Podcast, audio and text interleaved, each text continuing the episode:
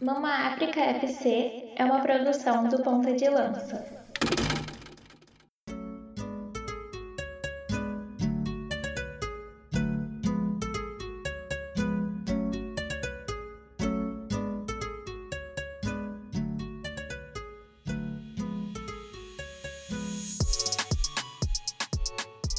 Salve, salve galera! Chegamos a mais um episódio do Mama África FC, o seu podcast considerado a casa do futebol africano no Brasil. E assim como o último episódio, episódio número 8, agora no episódio número 9 da nossa terceira temporada, a gente vai seguir falando e, na verdade, fechando o nosso guia sobre seleções africanas nas Olimpíadas. Afinal, no momento da publicação desse podcast, falta menos de um mês para as Olimpíadas. E Olimpíadas, pelo menos do meu ponto de vista, é algo que eu curto muito, né? São várias histórias, principalmente aqui no recorte que a gente está falando do futebol africano. São grandes histórias que a gente tem, inclusive no futebol masculino, né? Lembrando que no episódio 8 a gente falou sobre Zâmbia, que vai ser a representante no futebol feminino, representando África nas Olimpíadas. Nesse episódio a gente vai falar sobre as seleções africanas masculinas que representarão o continente africano, né? O continente mãe. Mas antes de eu apresentar os nossos convidados, eu não posso esquecer e eu tenho que lembrar você sempre de nos seguir lá no arroba pontalancapdl, onde nós estamos principalmente no Twitter, no Instagram e no Facebook. Então no arroba pontalancapdl você pode nos seguir em qualquer uma dessas redes sociais. Além, obviamente, de indicar os nossos podcasts pra galera, até porque a gente tá nos principais agregadores de podcasts do Brasil, né? Spotify, Orelo, Deezer, Apple Podcasts, Castbox, Google Podcasts, na maioria desses agregadores nós estamos. Então, compartilhe com a galera e divulgue o nosso podcast sobre futebol africano, ainda mais faltando um mês, menos de um mês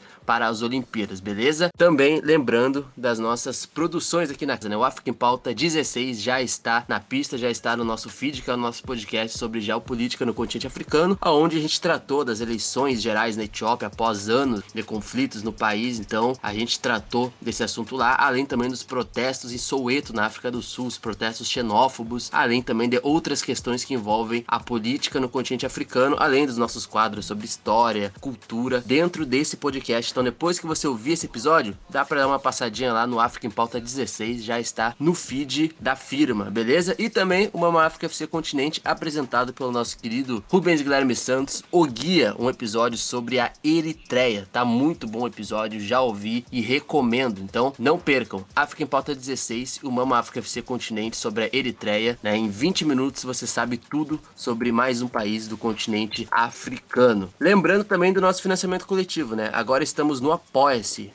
estamos no Apoia-se. Então, quem tem o PicPay para nos apoiar, a partir de 10 reais, estamos com os nossos planos, que envolve a participação dos nossos grupos exclusivos e também uma outra opção de 15 reais, o plano Rainha Inzinga, você tem a oportunidade de receber uma newsletter mensal, inclusive que já enviamos para os nossos assinantes no último dia 15 desse mês. Então não perca, é muito importante a ajuda de vocês para que a nossa plataforma, para que a nossa firma consiga cada vez mais chegar mais longe e produzir com mais qualidade, inclusive aqui na Podosfera, beleza? Então, tudo isso que eu tô falando, apoia-se, PicPay e também o Pix no contato pontadelanca.gmail.com. Você pode também contribuir com qualquer valor pro nosso projeto. Tem cinco reais? Já nos ajuda muito. Tem cinco mil reais sobrando aí? Se bem que, né? Mas enfim, se tiver 5 mil reais sobrando aí, a gente aceita também. Então, todos esses dados, PicPay, a chave do Pix, o Apoia-se também, que você pode nos apoiar através, pagar inclusive com boleto bancário também, é mais uma forma pra gente tornar mais acessível o nosso financiamento coletivo para vocês. Tudo isso está na descrição desse episódio para que vocês nos ajudem a ser mais fortes, cada vez mais fortes e sustentáveis. E também tem o nosso canal gratuito do Telegram, onde a gente prepara alguns materiais exclusivos. Então, esse link também está na descrição do episódio, o canal gratuito do Telegram para você saber algumas atualizações que só vão para lá nesse canal do Telegram. Então,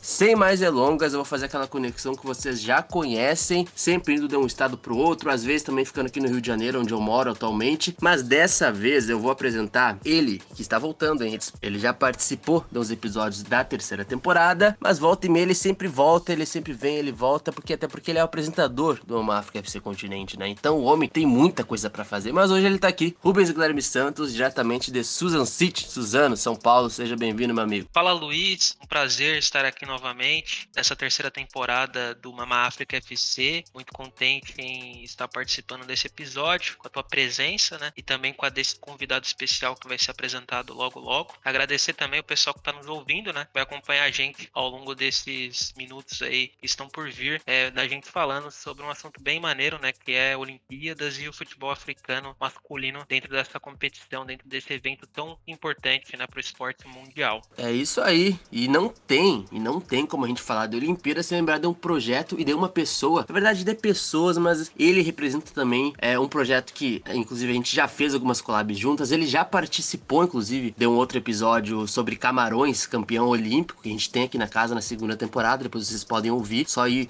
baixando no feed que vocês vão encontrar a segunda temporada do Mama África FC, que é o nosso querido Eduardo, Eduardo Costa, que não é o cantor sertanejo, não, hein? É o Eduardo Costa do Memória Olímpica, um dos grandes projetos, inclusive, que vão estar no hype, principalmente agora nas Olimpíadas, mas eles não produzem só nas Olimpíadas, né? No, durante os últimos anos. Então é um projeto que a gente admira muito e que a gente vai receber ele aqui. Eduardo, meu querido, seja muito bem-vindo mais uma vez aqui na casa, até porque tu já tá muito acostumado, né? Tu já chega, já abre a porta, já abre a geladeira da casa, que já tá acostumado. Já conheço bem o cantinho, né? E aí, pessoal, Luiz, Rubens, todos vocês do Ponta de Lança, primeiramente, parabéns pelo projeto, né? Muito importante tudo que vocês fazem sobre o continente africano, tanto que sou um apoiador, recentemente me tornei aí um apoiador do PDL, então já recebi esses, a, a newsletter, todos esses conteúdos aí que vocês fazem, então no grupo do Telegram, é uma honra poder estar tá contribuindo para um projeto tão incrível quanto de vocês. Bom, como você falou, Luiz, eu faço parte do Memória Olímpica e do 45 de Acréscimo, que é um podcast que, em que a gente fala sobre futebol, mas aqui estou representando o Memória Olímpica, que é um podcast quinzenal, né? A cada 15 dias nós contamos histórias dos Jogos Olímpicos, falamos aí de grandes momentos é, da Olimpíada, inclusive na data que esse episódio está saindo, né? O último episódio ficou muito legal, onde a gente falou da, dos protestos antirracistas do Tommy Smith e do John Carlos, no, os velocistas estadunidenses, nos Jogos de 68, uma grande história por trás disso tudo. E nós estamos planejando um conteúdo bem legal aí para a Olimpíada, vocês fiquem ligados aí no nosso trabalho que a gente vai revelar nos próximos dias. Mas antes vamos falar aqui de Olimpíada, né, que é a maior competição esportiva do mundo, quem discordar tá errado, e falar do futebol masculino, né? Tem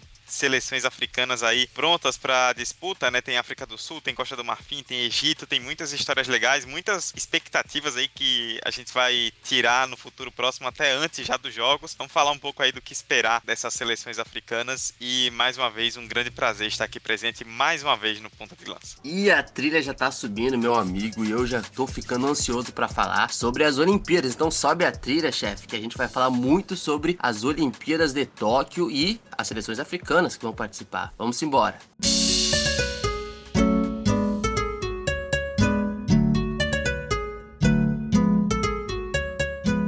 Então, galera, como eu disse, né, as Olimpíadas, particularmente eu adoro Olimpíadas, eu acho um grande mega evento, eu acho que é uma oportunidade de a gente contar histórias e da gente visibilizar histórias até então não conhecidas. E as Olimpíadas, quando a gente fala de futebol africano, muita gente tem aí grandes memórias em relação às seleções vencedoras e a gente vai falar sobre isso também em algum momento do episódio. Mas não dá para negar que é um contexto muito atípico para as Olimpíadas. Né? As Olimpíadas de Tóquio que aconteceriam em 2020, rolou a pandemia, né, de certa forma, então a gente teve é, as seleções classificadas é, para essas Olimpíadas que jogaram as eliminatórias lá em 2019. Então, um processo que foi é, interrompido, né, digamos assim, pela pandemia. E agora as Olimpíadas de Tóquio, apesar de tudo, irá acontecer né, daqui a menos de um mês, em julho. Mas pessoal, como é que a gente explica é, por exemplo, as classificadas para as Olimpíadas, até porque são três seleções classificadas representando o continente africano nas Olimpíadas, que são África do Sul, Egito e Costa do Marfim. Porém, essas seleções elas não chegaram apenas pela camisa. Teve todo um processo ali de, de participação, de disputa, muito a partir da Copa Africana de Nações Sub-23, que é o qualificatório para as Olimpíadas. E é o que eu sempre digo: é muito difícil, é muito difícil da gente apostar sempre em quem pode chegar mais forte para uma qualificatória dessa, até porque são muitas seleções e são gerações de ouro. Então a gente tem a África do Sul, como eu disse, o Egito e a Costa do Marfim passando, se classificando, mas deixando também outras grandes potências olímpicas também no meio disso. Então, como a gente começa explicando esse processo de classificação e como foram as classificações dessas seleções que eu citei para os Jogos Olímpicos? Bom, em relação à classificação olímpica, né, no futebol, é, varia um pouco entre os continentes, né? Tem alguns continentes que usam pré-olímpico, é o caso, por exemplo, aqui da América do Sul, né, que o Brasil se classificou pelo pré-olímpico, e tem alguns que, por exemplo, o caso da Europa e também da África, que a gente está comentando aqui, que usam um campeonato de base, né? No caso do continente africano, a Copa Africana de Nações Sub-23, onde os três primeiros colocados se classificam, né? A África tem três vagas garantidas para os três primeiros colocados da Copa Africana de Nações Sub-23. Essa rolou lá em novembro de 2019, né? Porque a Olimpíada era em 2020, então o pré esse essa Copa Africana como pré-olímpico rolou em 2019, prevendo que teria a Olimpíada no ano seguinte, o que não aconteceu. Foi um torneio realizado em novembro de 2019 no Egito, e o Egito, o time da casa, acabou sendo campeão, vencendo a Costa do Marfim na final, e a África do Sul, na decisão do terceiro lugar, venceu Gana, e aí com isso, Egito, Costa do Marfim e África do Sul se classificaram. A, a África do Sul, inclusive, é uma história muito louca, né? Que foi pra decisão do terceiro lugar, depois de perder pro Egito na semifinal, e, e ganhou de Gana nos pênaltis numa disputa por 6 a 5 Foram oito batidas para cada lado. Gana teve a classificação na mão e acabou desperdiçando na disputa de pênaltis. Gana já tinha perdido na, nos pênaltis para Costa do Marfim na semifinal e aí depois perdeu de novo na, na decisão do terceiro lugar para a África do Sul. Então, dessa forma, Egito, Costa do Marfim e África do Sul se classificaram, né, para a Olimpíada. O Egito, que já é uma seleção bem cascuda, né, não teve na Olimpíada do Rio, mas já participou outras 11 vezes do futebol masculino, né, na Olimpíada. A África do Sul vai para a terceira participação, a segunda seguida, e a Costa do Marfim tinha participado uma vez lá atrás em 2008 e agora vai participar pela segunda vez. E uma coisa que chama muita atenção desse torneio, vou até deixar depois pro Rubens comentar, é que o nível foi muito bom, né? Foram 16 partidas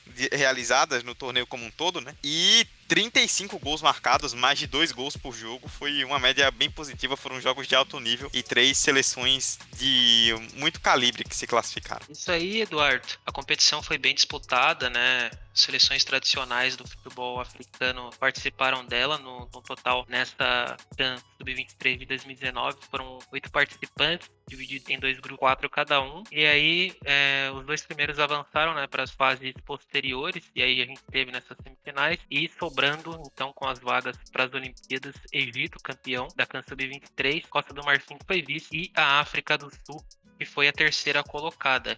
E você já passou algumas informações né, sobre as participações dessas seleções, né, África do Sul, Egito e Costa do Marfim. E é legal da gente também chamar atenção, que já rolou, né, como o pessoal já sabe que está nos escutando aqui, já rolaram os sorteios dos grupos das Olimpíadas desse ano de 2021, né, Olimpíadas de Tóquio de 2020. E a África do Sul ficou no grupo A, com o Japão, o México e a França. O Egito caiu no grupo C, com Argentina, Austrália e Espanha.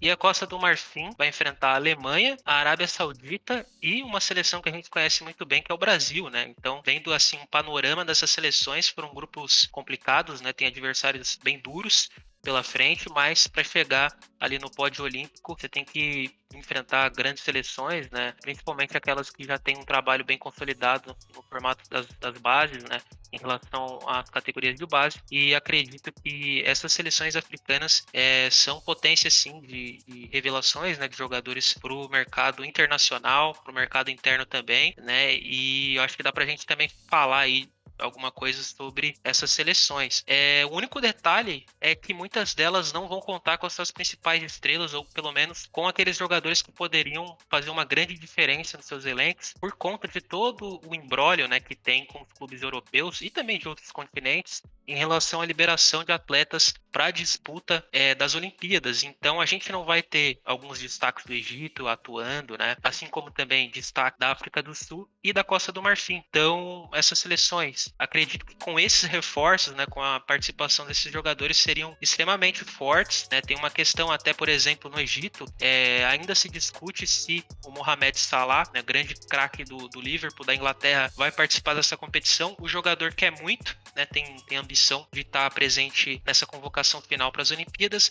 mas o clube inglês é, não quer liberar o atleta, né? Tem todo o começo de temporada europeia também e pode ser comprometido, né? Pré-temporada também esse trabalho é, dos clubes europeus no, no mês e também no início de agosto. Então esse é um dos problemas, né? Que sempre vem à tona nesse período de Olimpíadas, essas discussões. Mas acredito que são três seleções bem fortes que têm atletas de grande nível, assim, atuando no futebol europeu, até mesmo no futebol doméstico, né? E que podem fazer uma grande representação nessa, nessas Olimpíadas de 2020 em Tóquio, né? E aí, vocês bem contextualizaram, né? Porque quando a gente fala dessas seleções, cada um, cada uma tem seus processos, né? Principalmente em relação aí às suas gerações. Se a gente for ver a África do Sul, lembrando que a África do Sul nas Olimpíadas de Tóquio agora em 2021 vai cair no grupo A, é um grupo com Japão, México e França, né? E França. Então assim, a África do Sul, se a gente for ver, tem participado de alguns preparatórios recentemente, né? Se preparando é para as Olimpíadas. E se a gente for ver essa geração da África do Sul, ela é uma geração que ela vai mesclar alguns, obviamente, jogadores jovens e alguns outros jogadores que até mesmo atuam na Liga Nacional, né? Na Liga é, Sul-Africana de Futebol Masculino. E ao mesmo tempo, a África do Sul, ela é, ela tá num processo, digamos assim, que alguns jogadores já começam a, a ir pra Europa, né? Eu vou dar um exemplo que talvez aí, é, eu, eu tô falando antes de se tornar um hype, hein? Lily Foster, olho nele. Lily Foster é um jogador que atualmente tá no Vitória de Guimarães de Portugal, mas até onde eu sei ainda pertence ao Mônaco, né? Lembrando que o Mônaco a gente sabe que tem um histórico bem interessante é, de conseguir aí revelar grandes nomes, né? Mbappé é o maior deles recentemente, mas é um clube aí que normalmente consegue captar jogadores interessantes fora e dentro do, do continente africano, mas a gente tem alguns indícios de jogadores que podem ser convocados pela seleção é, dos Bafana Bafana, mas o Lily Foster eu,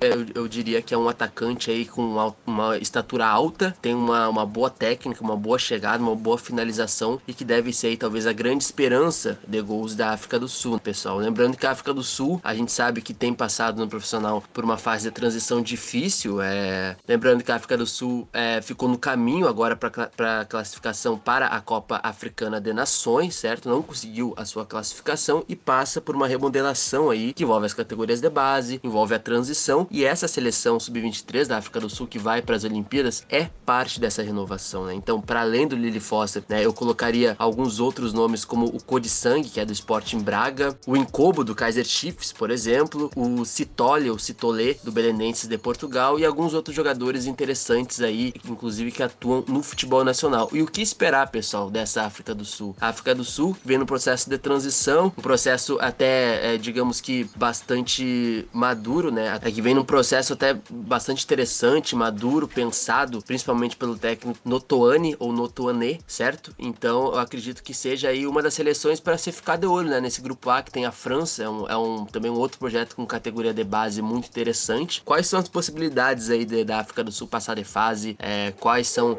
as opções que você acha, perspectivas para essa seleção nas Olimpíadas? É, Luiz, como você falou, né? A África do Sul vive um momento de transição. Acho que o mais importante para a África do Sul, é, é, além da classificação, é, é ver uma base sendo montada. Que a África do Sul passou por uns anos aí, né? Depois da Copa do Mundo de 2010, que ganhou da França na primeira fase, teve toda aquela expectativa. Muita gente imaginou que seria um momento de virada para a África do Sul e no fim das contas foi só que para baixo, né? Eles não se classificaram para as Copas seguintes, não vão jogar a Copa Africana de Nações que seria em 2021 agora, né? Foi para 2022 porque não se classificaram. Inclusive vocês fizeram um episódio até muito bom, né? Falando sobre as eliminatórias da CAN e destacando essa eliminação da África do Sul. Então ter uma base sólida que traga bons jogadores, bons talentos, é muito importante para mostrar que tem algum futuro nessa seleção, né? Para mostrar que não tem terra arrasada. Você citou bem o caso do Lily Foster, que é bom jogador, muito olho nesse garoto. Tem também um outro jogador que eu queria destacar que é o Tercius Malep, que joga no futebol ucraniano, no Minai, e em 2019 foi o único jogador da África do Sul, inclusive, que esteve na seleção da Copa Africana Sub-23, né? Ele é defensor, né? Lateral, foi como lateral, mas ele também pode atuar como meio-campista, que é uma coisa que acontece muito em seleções de jogadores que se destacam muito na defesa, às vezes acabam sendo adiantados para que o jogo circule por eles. Então a África do Sul tem alguns nomes bem interessantes que você já adiantou e acima de tudo tem esperança, né? De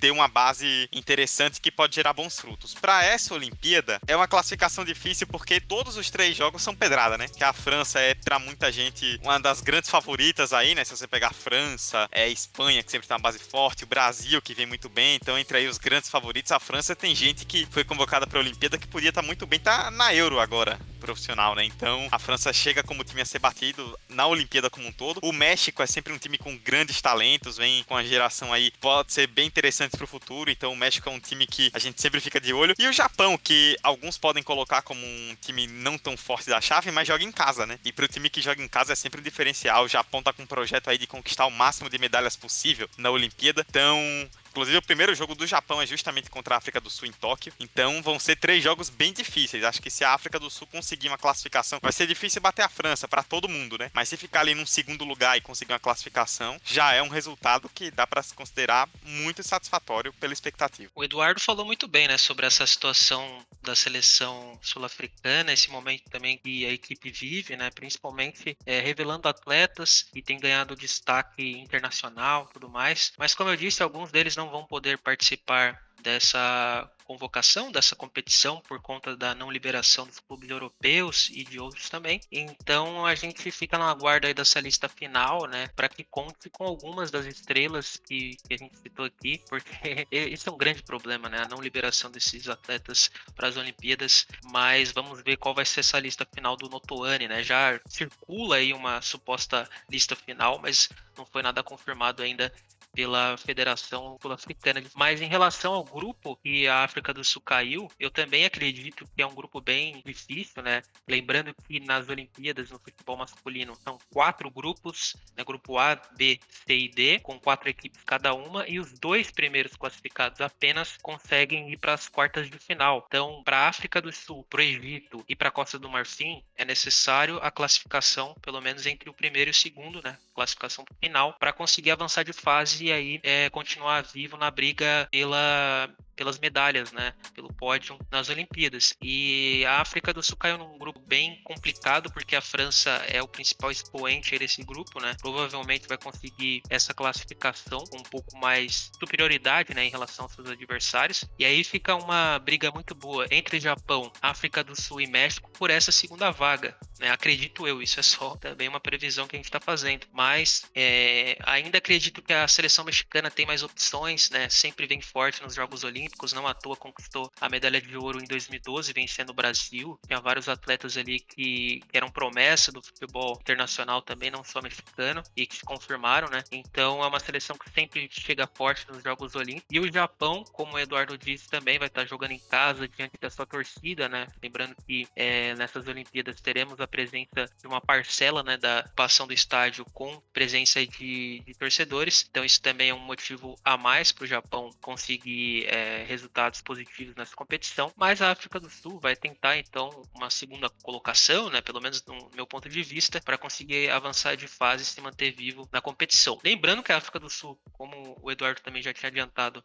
já participou de duas vezes, né, dos Jogos Olímpicos e em ambas ficou na fase de grupo, né? E em 2000, quando enfrentou o Brasil, assim como também em 2016, né, também enfrentou a seleção brasileira nessas duas participações, mas em 2000 conseguiram uma vitória extraordinária contra a seleção brasileira, né, só pra gente lembrar também, e enaltecer esse grande feito, e possibilitou até o sonho, né, com a classificação, mas no fim não deu muito certo ali a campanha e tudo mais, mas é bom a gente destacar também esse histórico que a seleção sul-africana tem no torneio. E aí é, é, é muito interessante a gente tratar as Olimpíadas com um olhar um pouco mais panorâmico panorâmico, né? Porque eu lembro muito bem do Mané, Sadio Mané ter participado, se eu não me engano, em 2012, nas Olimpíadas de 2012, é, por Senegal. Ainda, obviamente, não era co tão conhecido assim, era ainda é, o jogador que pertencia ao Red Bull Salzburg, né? Uma das franquias aí da Red Bull na Áustria, mas jogou aquelas Olimpíadas em 2012, as mesmas Olimpíadas que a seleção brasileira acabou perdendo pro México é, naquela final. E eu falo isso porque, é, assim como a África do Sul, o Egito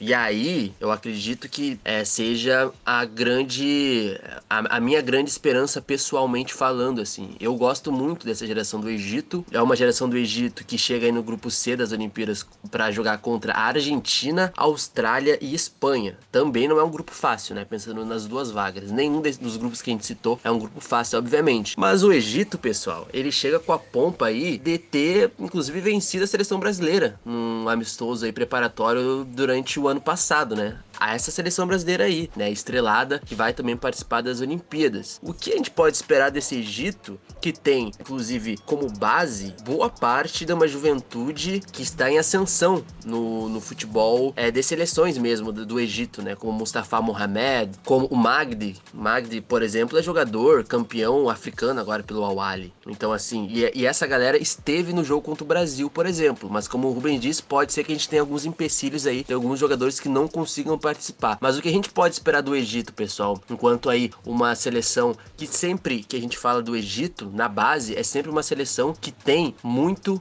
como base os seus jogadores no futebol local, né? Principalmente vindo do Zamalek e vindo do Al Ahly. O que esperar do Egito nessas Olimpíadas aí, principalmente tendo em perspectiva esse grupo C? O Egito deu um baita azar, né? Porque se você olha o, os potes, né? A montagem dos potes para o sorteio dos grupos, o Egito tava no pote 3. Podia ter caído num grupo, por exemplo, se as bolinhas ajudassem, com Japão e Honduras. Aí pegou um grupo com Argentina e Alemanha. Então já deu uma boa dificultada no, na missão egípcia na Olimpíada. Mas como time, acho que você citou bem, Luiz, é uma geração muito promissora. Eu vejo como o melhor dos três times africanos para essa Olimpíada, o Egito. É um time que vem com uma coisa só, é, só para corrigir aqui, o Luiz corrigiu bem Argentina e Espanha, né? Eu falei Argentina e Alemanha, Argentina e Espanha. Não que não seja muito diferente no nível de dificuldade, né? Mas o Egito, para mim, voltando ao melhor time, né? Das três. Da, dessas três nações africanas, né? Que vão para a Olimpíada. Tem alguns nomes muito bons. O próprio Mohamed, né? Que, citado pelo Luiz, que foi o artilheiro da Copa Africana Sub-23.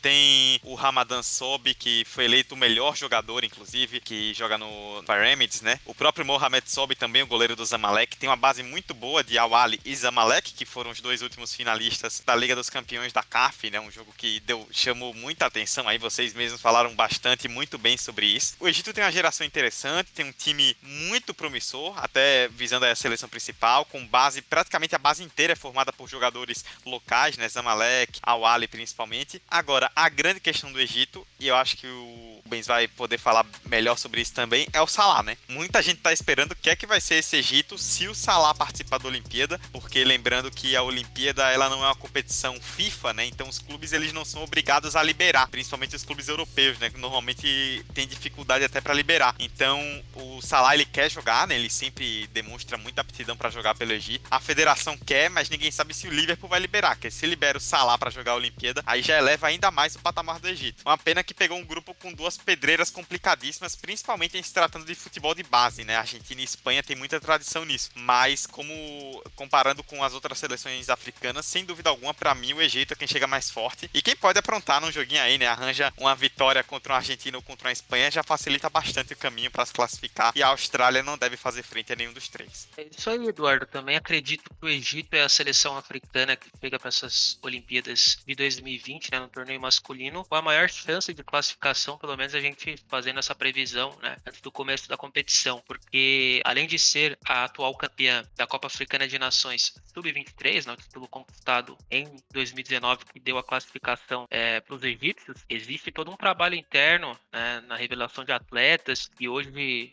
estão né, sendo transferidos para o futebol europeu, ganhando destaque. Eu acho que o principal deles, né, a principal figura, é o Mustafa Mohamed, né, que hoje em dia é jogador do Galatasaray, chegou no meio da temporada europeia e vem fazendo um trabalho sensacional, né, marcando gols importantes já em clássico e tudo mais. Grande atleta, também novo, também de idade, tem muito a corresponder para a seleção egípcia, né? Porém, esse aí também é outro que entra naquela lista de possíveis jogadores que não vão participar, porque o que, que acontece? O Galatasaray vai disputar, né, as eliminatórias ali das competições europeias e quer contar com a participação do Mohamed nessa fase, né, no começo da temporada, que é super importante para ver os caminhos também do, do time em relação à próxima temporada de 2021-2022. Então esse é o impeditivo e provavelmente vai acontecer e ele não vai ser chamado. Essa é uma notícia que vem sendo circulada na imprensa egípcia. E aí em relação ao Mohamed Salah, né, do Liverpool, também tem essa questão. Klopp não quer liberar esses jogadores e tem outra questão, né? Por exemplo, em 2022 no começo do ano vai ter a realização da Copa Africana de Nações, né? E isso vai fazer com que muitos dos times europeus fiquem indignados com a participação e convocação né, de atletas do continente africano para estar tá jogando o maior torneio de seleções né, do continente. Então, acredito que o Klopp é um, um grande, uma grande pessoa que é contra essa realização das competições né, no meio da temporada europeia, porque isso pode atrapalhar os planos dele lá enquanto é, um treinador de um time europeu, né? Tem toda essa questão também por trás. Ele já criticou publicamente essas decisões da Confederação Africana de Futebol, a CAF, sobre a realização desse campeonato. E aí, como não tem essa necessidade de liberar o atleta, né? Porque não é um torneio FIFA e ainda tem essa, essa grande possibilidade. Grande possibilidade não, né? Se o Mohamed Salah estiver sadio, ele vai participar da Copa Africana de Nações de 2022. Então ele vai ter que ser liberado no meio da temporada europeia para estar tá disputando essa competição. E o Klopp já vai ficar provavelmente é indignado com essa decisão, né? Porque ele já deu várias declarações, porque ele já deu várias declarações, como eu já falei, sobre isso. Então é uma questão muito complicada, né? Essa não liberação. Também não sei se é o caso da, do torneio olímpico tornar-se, né? Uma competição com realização não do COI, mas sim da FIFA ou com ambas, né? E juntando para estar tá realizando essa competição. Mas eu, eu percebo que o Salah ele tem uma gana muito interessante em participar dessas Olimpíadas né, como o Eduardo falou, porque acredito que ele é, também crê numa classificação nesse grupo, por mais difícil que seja, né, contando com seleções tradicionais, como o Eduardo também já disse, como Argentina e Espanha, aí a, a força mais fraca é a Austrália, mas que também vem revelando grandes atletas nos últimos anos. Ele acredita numa classificação e talvez vislumbra até uma conquista de medalha, subir ao pódio nessas Olimpíadas de 2020. Por isso que ele tem tanta vontade de participar desse elenco, tá, né, disputando essas Olimpíadas, porque ele crê que essa geração egípcia pode render grandes frutos né, no futebol olímpico também. Uma medalha é, seria histórica para essa seleção. Só para finalizar, se esses jogadores não forem convocados, né, e isso for confirmado mesmo, o caso do Mustafa Mohamed do Galatasaray e do Mohamed Salah do Liverpool, é, tem algumas alternativas né, que a comissão técnica do Egito já está planejando em convocar, como por exemplo o Ahmed Egazi, né, que tem uma experiência no futebol inglês, futebol europeu, e hoje em dia está no Al Ittihad da Arábia Saudita e que provavelmente vai ser convocado como um dos atletas ali com mais de 23 anos. E além disso, pode ser chamados aí outros dois atletas, né? Um deles atua na Europa, talvez não seja chamado, que é o El Nene, né? Jogador do Arsenal, tem toda uma questão também por trás e também se relaciona muito com o Mustafa e o Salah. E talvez uma das grandes estrelas da seleção egípcia é o goleiro El Shenawi, né? Maiores assim da história do Egito, atua no, no Awali, né? Pode estar figurando aí entre os convocados para essa seleção egípcia torneio de futebol masculino de Tóquio 2020. É isso aí mesmo, é interessante falar porque o, o espírito olímpico, né? Eu acho que isso é uma coisa interessante, né? A história do espírito olímpico para algumas seleções, dependendo de cada processo que uma seleção passa, uma nação passa, acaba é, trazendo à tona a importância da participação de algumas figuras. Eu acho que a participação do Salah pro Egito, pro orgulho nacional egípcio, né, sendo mostrado para o mundo seria muito importante. Inclusive, é, digamos que seria uma escolha até, digamos que diplomática, política, dentro do que apresenta, do que, perdão, dentro do que representa o Salah para o futebol egípcio, dentro do que representa o Salah, né, a nível de, de uma representação do futebol africano, uma representação dos valores egípcios, digamos assim, também, principalmente ali dentro da cultura que o Egito prega e os países ali do norte africano pregam. Então, é uma questão que seria bastante interessante a participação do Salah. Da mesma forma como foi, sei lá, importante a participação do Neymar em 2016 pro processo de um país que queria ganhar e conseguiu conquistar né, o último título olímpico. Então, o Egito tem muito para si também essa possibilidade de conseguir chegar longe e garantir o título. Até porque as Olimpíadas ela não, não necessariamente é tão óbvia assim quanto a gente imagina e a gente já viu isso. Que todas as vezes que as seleções africanas venceram, elas não eram favoritas para vencer. E aí derrotaram grandes grandes nomes do, do futebol, grandes nomes e grandes seleções do futebol mundial para chegar a conquistar o título, né? E eu falo isso por quê? Porque a gente tem uma outra seleção que é a seleção da Costa do Marfim. Essa, talvez. Só antes da gente pular para a Costa do Marfim, se me permite rapidinho só fechar um comentário sobre o Egito. Em, rela em relação ao que o Luiz estava falando, né? Você citou bem o Neymar, né? Porque em 2016 foi uma situação não tão semelhante, mas com algum tipo de igualdade, né? O Neymar, o Brasil tinha no meio do ano, né, a Copa América dos Estados Unidos, a Copa América do Centenário e a Olimpíada. E o Neymar queria jogar os dois. O Barcelona bateu o pé, falou: "Ô, filhão, não.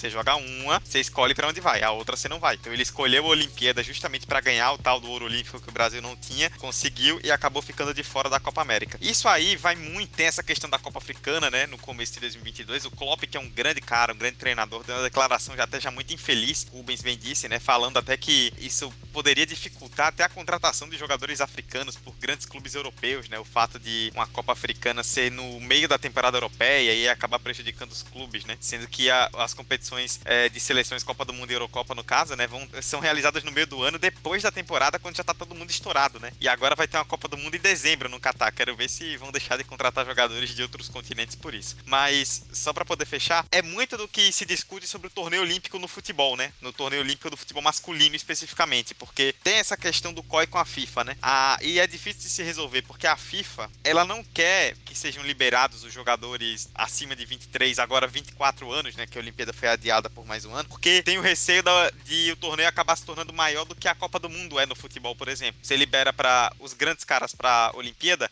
acaba dividindo um pouco aquela coisa dos quatro anos para a Copa do Mundo e a FIFA não quer perder esse ativo com a Copa. O COI também não quer isso, porque se você libera as grandes estrelas para o futebol, você gera um grande foco no futebol e acaba se esquecendo de outras competições. E muita gente acaba conhecendo outros torneios, outras modalidades, né, outros torneios por conta da Olimpíada. Então até o COI, outras federações de esportes como atletismo, natação, competições importantes da Olimpíada, não são a favor dessa ideia de liberar os jogadores acima de 24 anos, não liberou geral, porque vão acabar perdendo mídia. Então sempre se fala muito se a Olimpíada vale alguma coisa no futebol masculino. Tem gente que acha que não vale nada. Eu discordo completamente. Acho que sendo a maior competição do esporte, se o futebol tá lá, tem que ser valorizado sim. Muita gente indica, a gente que é da América do Sul, né, nós que somos latinos, vemos muito esse debate, né? Ah, porque o Messi nunca ganhou nada com a Argentina. O Messi ganhou a Olimpíada com a Argentina. Uma medalha de ouro olímpica é pouca coisa, é um grande torneio. Então, é, vai muito desse debate sobre o que representa, né? Muita gente não libera justamente por isso, que acha que é uma competição pequena, que acha que não acrescenta,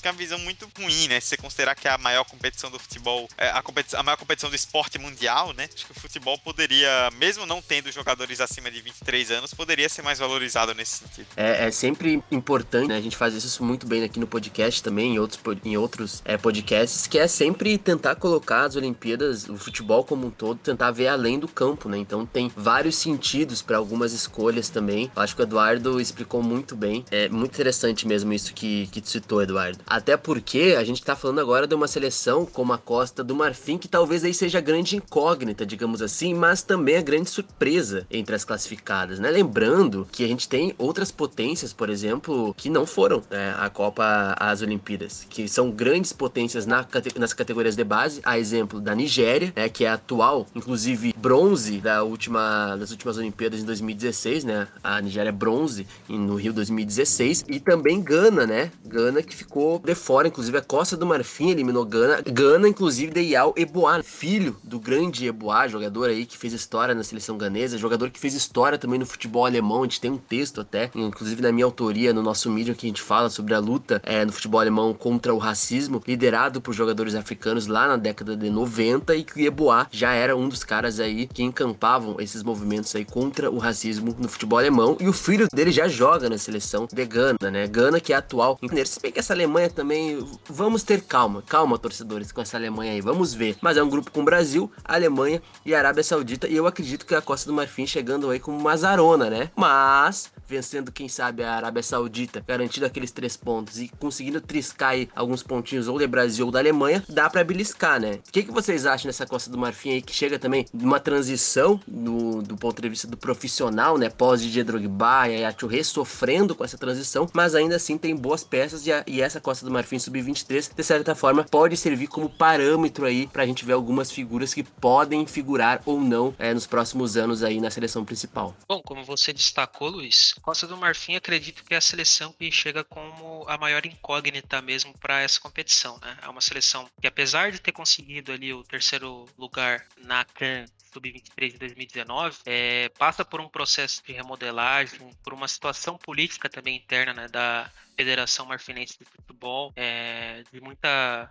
conturbação, assim, digamos, um momento bem conturbado nos bastidores, e também tenta se encontrar no futebol do continente, né, em relação à saída ou ao término daquela geração tão vitoriosa, né, estrelada por Didier Drogba, Yaya Touré e outros grandes atletas, né, então eles ainda estão nesse ponto assim de mudança de, de, perspectiva em relação ao seu futebol e também a sua consolidação dentro do continente em torneios internacionais. Em relação à equipe, né, é uma equipe que é repleta de jogadores, pelo menos das últimas convocações, repleta de jogadores que atuam no futebol europeu também. Alguns destaques são o jovem, né, bem jovem mesmo, Amad Diallo, que tem apenas 18 anos, Cornet do Lyon e outros jogadores, né, Christian Kouamé, opa, Christian Kwame, que na última temporada atuou pela Fiorentina. Então são alguns, cara, são alguns dos grandes destaques. Também tem o Kessier, né, que também está na idade limite ali para participar dessas Olimpíadas, mas que também,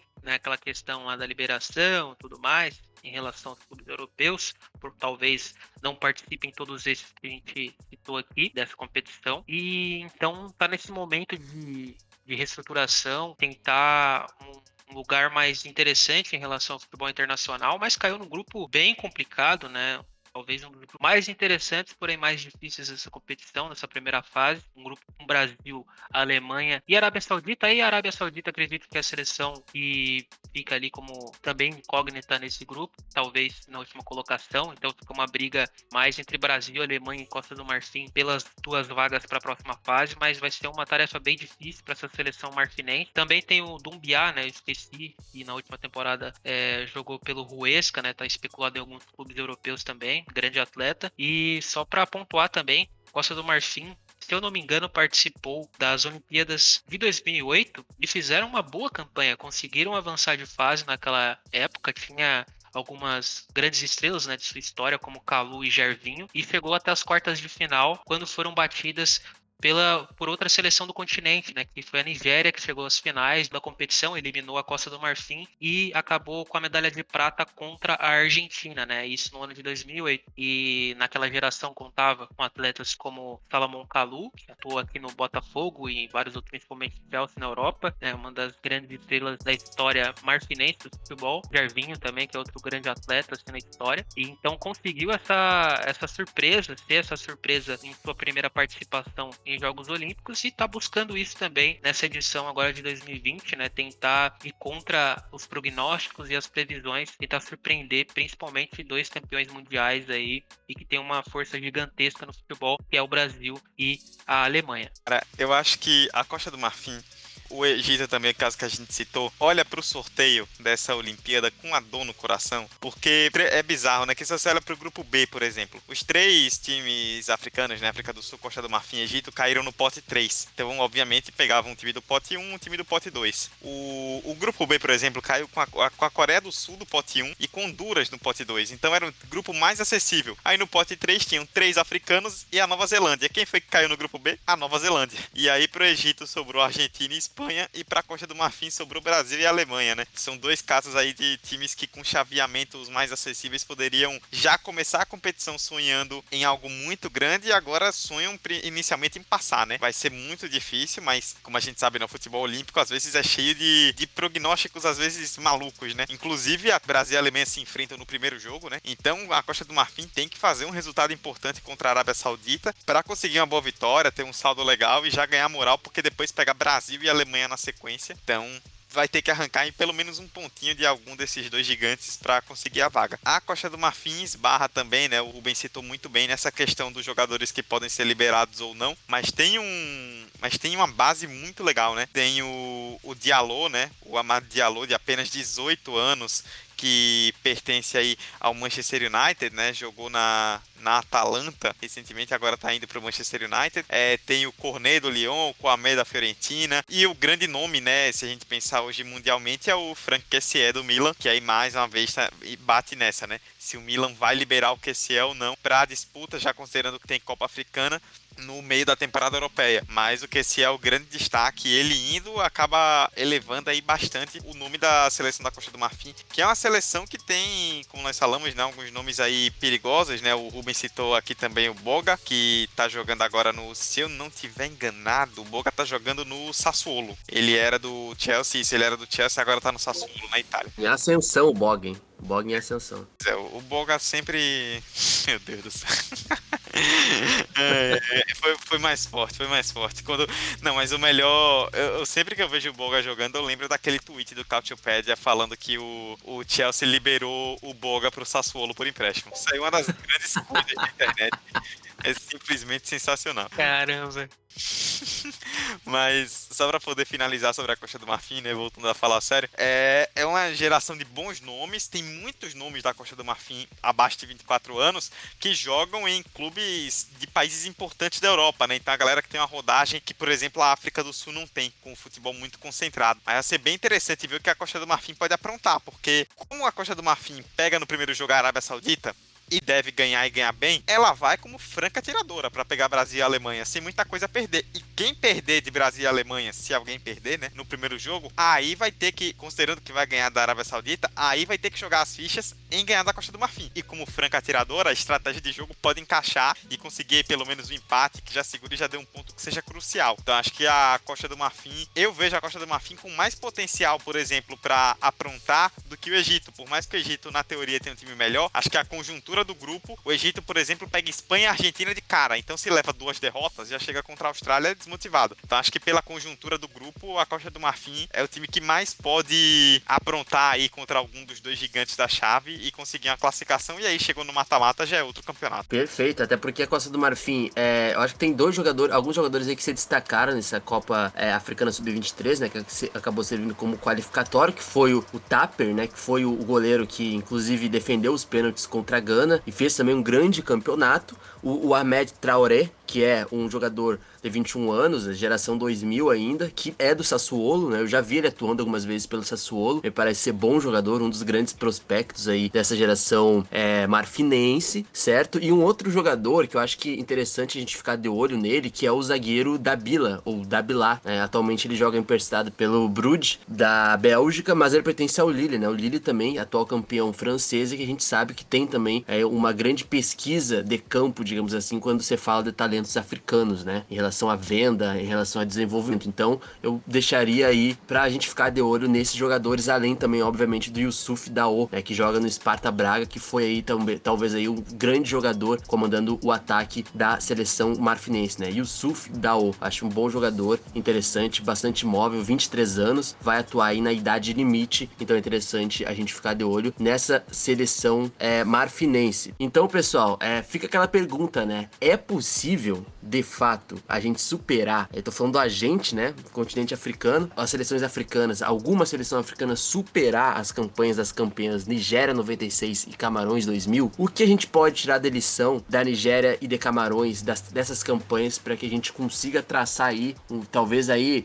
um rumo ao estrelato, né? Fazendo menção já ao PES, que o Rubens é fã do PES. É, sou muito mais FIFA, inclusive, mas ele gosta do PES, cada um com sua opinião, né? É isso, não posso fazer nada, mas adoro FIFA. Se quiser nos patrocinar, FIFA aí também, fique à vontade. É, mas o que a gente pode esperar, pessoal, dessas seleções, tendo em vista as campanhas da Nigéria em Atlanta e Camarões em Sydney? Bom, como vocês apontaram nos comentários anteriores, um fator decisivo para essas campanhas douradas de Camarões e Nigéria foi a surpresa, né? Surpreenderam grandes seleções, né? Por exemplo, a Nigéria bateu o Brasil, também derrotou outras grandes seleções, como por exemplo na final onde enfrentou a Argentina. Então, duas gigantes seleções, fora as outras que, que foi passando pelo caminho, né? Até o rumo, até chegar é, a medalha de ouro. E Camarões foi a mesma coisa, né? Também passou por seleções difíceis, na conjuntura internacional, como por exemplo o Brasil também foi uma que venceu a seleção canarinho, E na final pegou a Espanha, no meio do caminho pegou o Chile também, derrotou. Então foram surpresas, grandes surpresas, mas que vinham de uma década que era muito é, interessante para o futebol do continente africano, já que Gana tinha conseguido a medalha de bronze nas Olimpíadas de 1992 em Barcelona. Depois a Nigéria conseguiu pegar carona e na seguinte conseguiu a medalha de ouro. E aí, em 2000, Camarões venceu também é, a competição, conseguiu a medalha de ouro e fez uma campanha espetacular, né? Então acredito que foi uma época de grandes glórias assim para o futebol africano e por que não a gente pode citar esses como títulos de nível mundial, né? Porque está enfrentando seleções de todos os continentes ali, temos que valorizar também essas grandes conquistas das seleções é, do continente africano. Então acho que assim como foi analisado aqui, principalmente essa seleção da Costa do Marfim, é, é o fator surpresa, né? Eu acho que esse é o mais importante nessas campanhas e que demonstra demonstram que é possível sim sonhar com a medalha de ouro, ou pelo menos estar dentro do pódio. A Nigéria também nas outras campanhas, né, que conseguiu a prata em 2008 e o bronze em 2016, foi avançando contra adversários complicados e, e, foi surpresa, né, é a maior seleção africana dentro dos Jogos Olímpicos em relação ao futebol, tem conquista medalha de ouro, medalha de prata e também medalha de bronze, então por isso é, mostra, né, que conseguiu superar todas as adversidades, foi além daqueles prognósticos que os especialistas colocavam, né, em relação à sua participação, então acredito que esse é um dos grandes fatores assim que a gente sempre tem que levar em consideração, porque o torneio de futebol olímpico ele é muito maluco. A seleção brasileira, por exemplo, também já chegou em diversas oportunidades às fases eliminatórias e foi eliminada por seleções que, eram tidas como zebras e tudo mais. Mas a preparação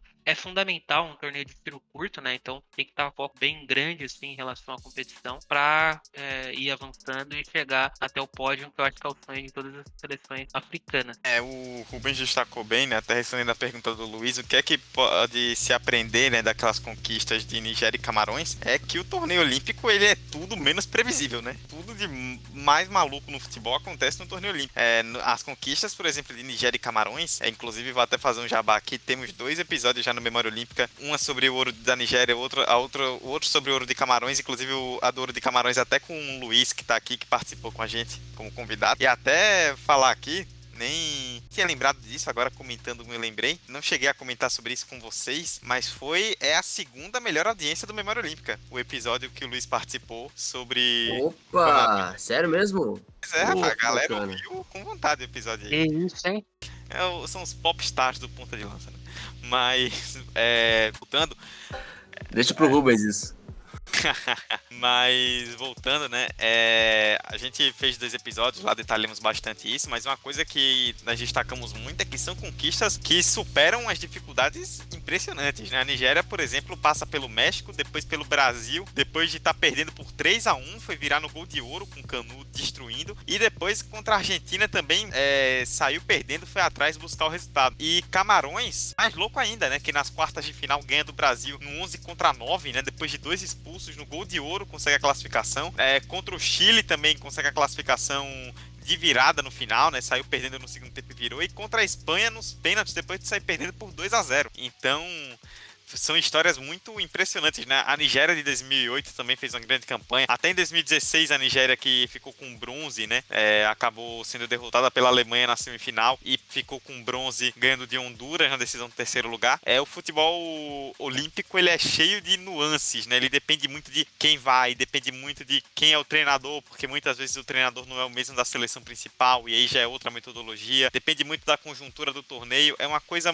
muito específica. Então são grupos difíceis, principalmente para Egito e para África do Sul, e para Egito e para Costa do Marfim, perdão, mas é, observando o que é o torneio olímpico, dá para sonhar assim com a seleção africana aí beliscando pelo menos uma medalha. E além dessas campanhas também, né, que foram vitoriosíssimas aí para seleções africanas, né, Gana, Camarões e Nigéria que já conquistaram medalhas, o próprio Egito, né, já foi quarto colocado em duas oportunidades nos anos de 1928 e 1964, né? Essa última era ainda República Árabe Unida, né, que era uma, um estado que juntava o Egito com a Síria, mas além disso também desses, dessas duas conquistas aí, digamos assim, né, de quarta colocação no torneio de futebol olímpico masculino do Egito, é, também temos uma campanha de destaque que aconteceu nas Olimpíadas de 1988 com a seleção da, de Zâmbia, né, aquela grande geração de Zâmbia, tinha atletas promissores, eles conseguiram vencer naquela oportunidade a seleção italiana que também tinha grandes atletas, né, que fizeram sucesso na década de 80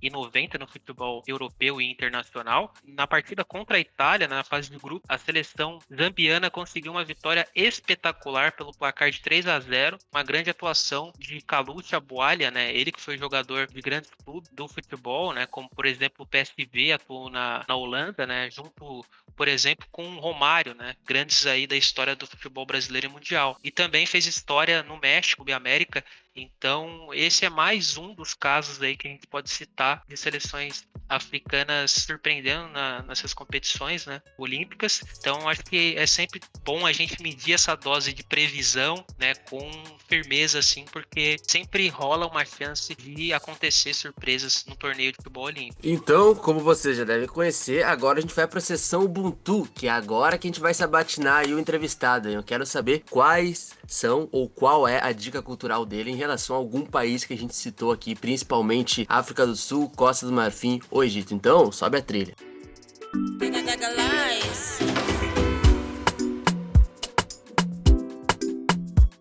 Então, meu amigo Rubens, antes de eu passar para o nosso convidado, para ele ser sabatinado, pouca pressão, né? Hashtag pouca pressão. É, qual é a tua dica cultural, Rubens? Qual, para o pessoal também que está nos ouvindo, ir atrás de alguma referência, né? Buscar saber um pouco mais da realidade do continente africano através da cultura, da história. Hein? Bom, Luiz, já que você citou e que a gente falou também ao longo do episódio dessas campanhas douradas das seleções africanas nos Jogos Olímpicos, né, mais especificamente falando de Nigéria e Camarões, eu convido quem está nos escutando, né, a, a, procurar no YouTube o canal das Olimpíadas, porque lá você consegue conferir alguns mini docs, né, sobre essas campanhas dessas seleções. Então é bem interessante, né, algumas imagens históricas ali que a gente também não teve essa perspectiva da televisão, né, são imagens é, meio que não comuns no mainstream, assim dizendo, né? Então é bem legal pessoal dá uma olhada lá no canal das Olimpíadas no YouTube e tá buscando essas campanhas de Camarões e Nigéria. Tem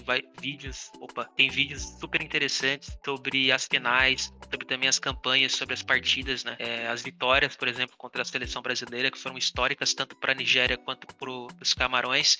Então fica esse convite a vocês estarem é, buscando lá no canal das Olimpíadas no YouTube, né? Essas campanhas de Camarões e Nigéria. Depois da introdução que o Luiz fez, tô me sentindo pressionado nada aqui. Mas, olha, vou fazer uma indicação relacionada a um dos países que nós citamos, mas não exatamente ao futebol, né? Mas tratando de Olimpíada. É um documentário feito pela ESPN lá nos Estados Unidos e está disponível para quem tem a TV por assinatura, né? Tem acesso ao aplicativo, né? O ESPN App e pode assistir, que em português é A Vida e os Julgamentos de Oscar Pistorius. Em inglês, The Life and Trials of Oscar Pistorius. O Oscar Pistorius é um nome bem conhecido, né? Um velocista que fez história por se tornar o primeiro atleta paralímpico a disputar uma Olimpíada, né, contra em igualdade de condições contra atletas que não têm deficiência, né, em Londres 2012. Ele já era um grande ícone do, da velocidade na Paralimpíada, né, já tinha quatro ouros antes disso e um bronze, ainda ganhou uma prata em Londres, né, que foi uma prova incrível que ele perdeu para Alan Fonteles, o brasileiro, no finalzinho. Um grande ícone, né, uma grande referência do esporte paralímpico, de superação e que veio a ser preso em 2013 por suspeita de ter matado a Riva Stinkham, que era a namorada dele, né? É, ele deu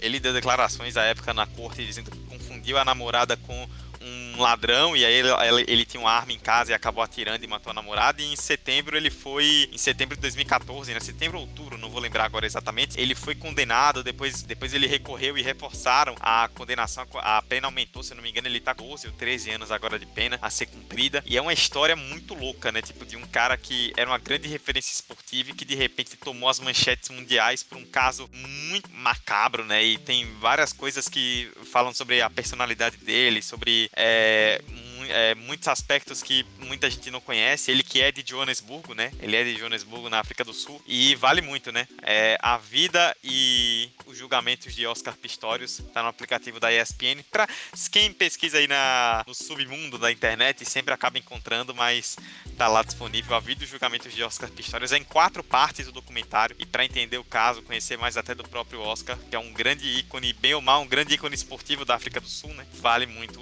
acompanhar esse documentário. Luiz, só uma correção né, na informação que eu disse, que a Zâmbia havia vencido a seleção da Itália em 1988 nas Olimpíadas de Seul pelo placar de 3 a 0 Não, na verdade foi 4 a 0 foi mais humilhante ainda aquela, aquela vitória né, da seleção zambiana na campanha que eles chegaram até as quartas de final e aí acabaram é, sendo derrotados pela seleção é, da Alemanha. Essa história é uma das histórias que o próprio Rubens conta no episódio do Mama África FC Continente, que você pode ver no, seu feed aí, sobre a história de Zâmbia, né? Que ele vai falar sobre a formação cultural é, de Zâmbia, mas também fala sobre essa geração de Zâmbia que, inclusive, né, boa parte dela, infelizmente, acabou se acidentando anos depois, né, num trágico acidente é, no continente africano, lá, na, lá no Gabão, se eu não me engano. Mas enfim, você quer saber? Você vai no feed depois desse episódio, tem um episódio específico para você conhecer a história do Gabão, na história, na cultura, na gastronomia. O homem é brabo. Rubens Guilherme Santos, o guia. Então, para terminar, a minha dica é para já entrar nas Olimpíadas, né, do futebol, é Senegal 2, Uruguai 0, Olimpíadas de Londres 2012, Skills e Goals de Mohamed Diamé. Acabou fazendo os dois gols sobre aquela seleção poderosa do Uruguai, a seleção que tinha Luiz Soares jogando no Wembley. E no Wembley, a seleção senegalesa, inclusive de Sadio Mané, do jovem Sadio Mané, acabou vencendo por 2 a 0 aquela geração, a grande geração do Uruguai, né, que ainda vinha depois daquele 2010 semifinalista. Acabou vencendo Gana nas quartas de final, chegou até a semifinal e tinha uma parte ali bem interessante daquela geração ainda, inclusive liderada por Luizito Soares, então com dois gols de Mohamed Diamé, Senegal venceu, chegou às quartas de final, acabou perdendo para o México, que seria o campeão, a campeã em cima do Brasil, mas é uma das grandes gerações aí que não foram campeãs das Olimpíadas, mas esse jogo específico Senegal e Uruguai foi um jogaço e eu diria que uma das grandes atuações assim de Senegal na história da competição. Então tem na, no YouTube só colocar ali Senegal 2 Uruguai 0, vocês vão conseguir ver o jogo, vão conseguir ver os melhores momentos. Então, se deleite vendo o jovem Sadio Mané ainda antes do estrelato. Beleza? Então, pessoal, eu tenho que agradecer a vocês, né? Primeiramente, a nossa audiência, obviamente, que está nos ouvindo aqui. Vocês fazem o Ponta de Lança serem o que é hoje. Vocês é que levam o nome do Mama África FC, nosso podcast sobre futebol africano, exclusivamente aqui no Brasil, certo? A chegar a outros patamares. Então, se você gostou desse episódio, compartilha com a galera. Compartilha nos stories do Instagram também, que a gente vai lá e remarca você também. Compartilha, nos mostre que ouviu. Nos mande uma mensagem na DM no Twitter também, ou também no Facebook Facebook ou nos marque também no Twitter, que a gente dá um RT lá no arroba pontalancapdl, tanto no Instagram, tanto no Twitter e tanto no Facebook, beleza? Se tiver um feedback, vai ser muito importante pra gente saber o que vocês estão achando desse episódio sobre as seleções africanas masculinas. Então, Rubão, vamos embora, meu querido, porque a, o tempo urge e a Sapucaí é grande, como já diria o poeta, né? Acho que cumprimos a nossa missão hoje, né? Com certeza, Luiz. Falamos aqui muito sobre essas seleções que vão participar do torneio de futebol masculino das Olimpíadas de 2020, profundidade, um grande especialista também quando o assunto é Olimpíadas, né, que é o Eduardo. Agradecer também aqui já a presença dele e também deixar o convite, né, que ele vai deixar também para escutar o Memória Olímpica,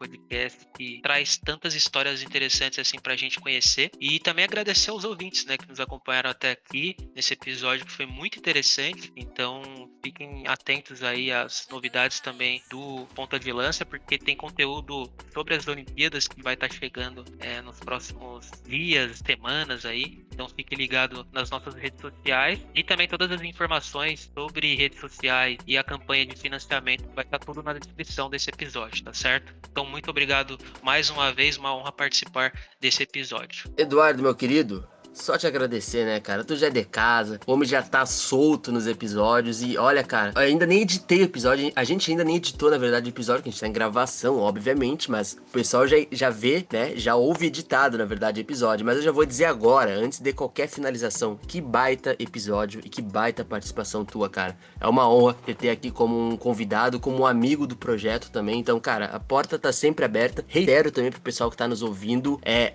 ouçam o Memória Olímpica, apoiem o Memória Olímpica, porque é um grande projeto e a gente sempre soube reconhecer isso muito antes das Olimpíadas. Há um ano antes das Olimpíadas, há dois anos antes, a gente já sabia disso, a gente já reconhecia esse potencial, então a gente reitera. Eduardo, muito obrigado, cara. E faça o seu jabá aí quanto quiser, porque Memória Olímpica merece. Ah, cara, que é isso. Eu que agradeço demais pela participação, por poder estar aqui mais uma vez no Ponta de Lança. Eu sou muito fã de carteirinha do projeto de vocês, então fico muito, muito, muito feliz em poder estar aqui. Saiba que posso contribuir sempre que me chamarem. Vocês têm contato aí, é muito fácil só chegar. Bom, é, a gente, como eu falei né, no Memória Olímpica, é um podcast quinzenal onde nós contamos histórias aí dos Jogos Olímpicos, sempre com um roteiro bem detalhado, fazendo contexto né, do fato para que as pessoas entendam né, que muita gente acha que medalha cai do céu, né? Que você chega na Olimpíada e pinga uma medalha, mas tem todo um contexto para um atleta atleta, para uma equipe conseguirem uma conquista. E a gente fala de questões sociais também, de assuntos muito importantes relacionados à Olimpíada que já aconteceram na história, né? Em todos os agregadores, é só pesquisar aí por Memória Olímpica e nas redes sociais, arroba Olímpica Memória. A gente tem também a cada 15 dias o Olimpia História, que é um quadro no Memória Olímpica na rede social, em vídeo, com as meninas lá nas redes sociais, com a Juliane e com a Val, que fazem um trabalho muito legal contando alguma história. E aí fica aqui também citando nominalmente a Roberta, que é quem grava comigo sempre, e a Luísa, que faz as as artes maravilhosas dos episódios. Então sigam Memória Olímpica e vai ter um conteúdo muito legal aí na Olimpíada. Nós vamos adiantar aí durante as próximas semanas o que nós estamos preparando aí para os Jogos Olímpicos. Mas sem dúvida alguma, tenho certeza que a equipe Memória Olímpica vai madrugar bastante aí durante os Jogos de Tóquio para trazer uma cobertura bem legal. Ouçam então, sigam a gente mais uma vez. Muito obrigado pelo espaço. Sou um fã de carteirinha do ponto de lança, de tudo que vocês fazem, de todos os projetos e precisando, vocês sabem que é só chamar. Tamo junto.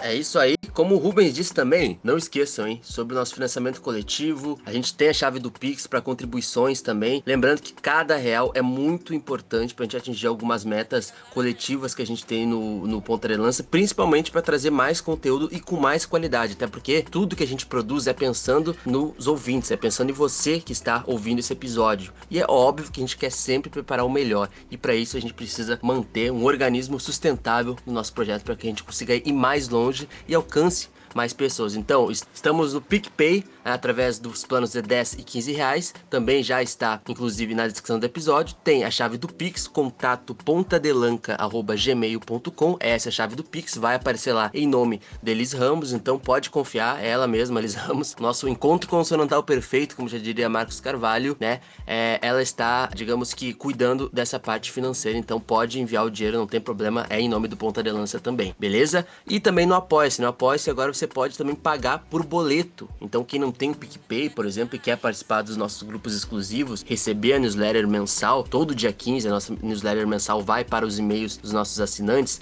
temos agora o Apoia-se também, então mais uma oportunidade que você pode apoiar. Tem o link ali, tá bom? É, tá linkado ali. Se quiser também pode copiar o link e jogar aí no seu procurador que vai aparecer a lança no Apoia-se e você pode chegar com a gente. Lembrando, né, que a Olimpíadas está chegando e que bacana também que Memória Olímpica vai só que você ouviu isso, hein? Só que antes de todo mundo, antes de todo mundo, você ouviu aqui que o Memória Olímpica está preparando também um episódio, um produto muito bacana, tá bom? Então não esquece, compartilha esse episódio, nos digam o que acharam desse episódio, podem mandar mensagem, podem nos marcar no Twitter, no Facebook, nos stories do Instagram que a gente vai responder e vai repostar com todo o orgulho que vocês também, com toda a moral que vocês nos dão, beleza? Então não esquece que ponta de lança é paixão por ousar e sempre, hein, por mais paixão e por mais ousadia. E lembrando, hein, que esse é o último episódio, último episódio nesse momento, né, que a gente vai dar uma pausa no Mama África FC, mas é por bons motivos. Então, a gente vai voltar com o Mama África FC porque teremos novidades. Então, fiquem de olho nas nossas redes sociais, no arroba PDL, que vocês irão saber. Mas o Mama África FC voltará logo depois das Olimpíadas e enquanto estiver ocorrendo Olimpíadas, teremos novidades para vocês esperamos vocês também na nossa audiência, beleza? Mas o Mama África FC sempre volta porque você já sabe, Mama África FC é considerado a casa do futebol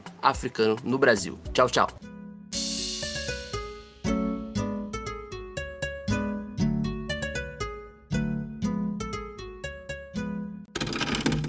Mama África FC é uma produção do Ponta de Lança.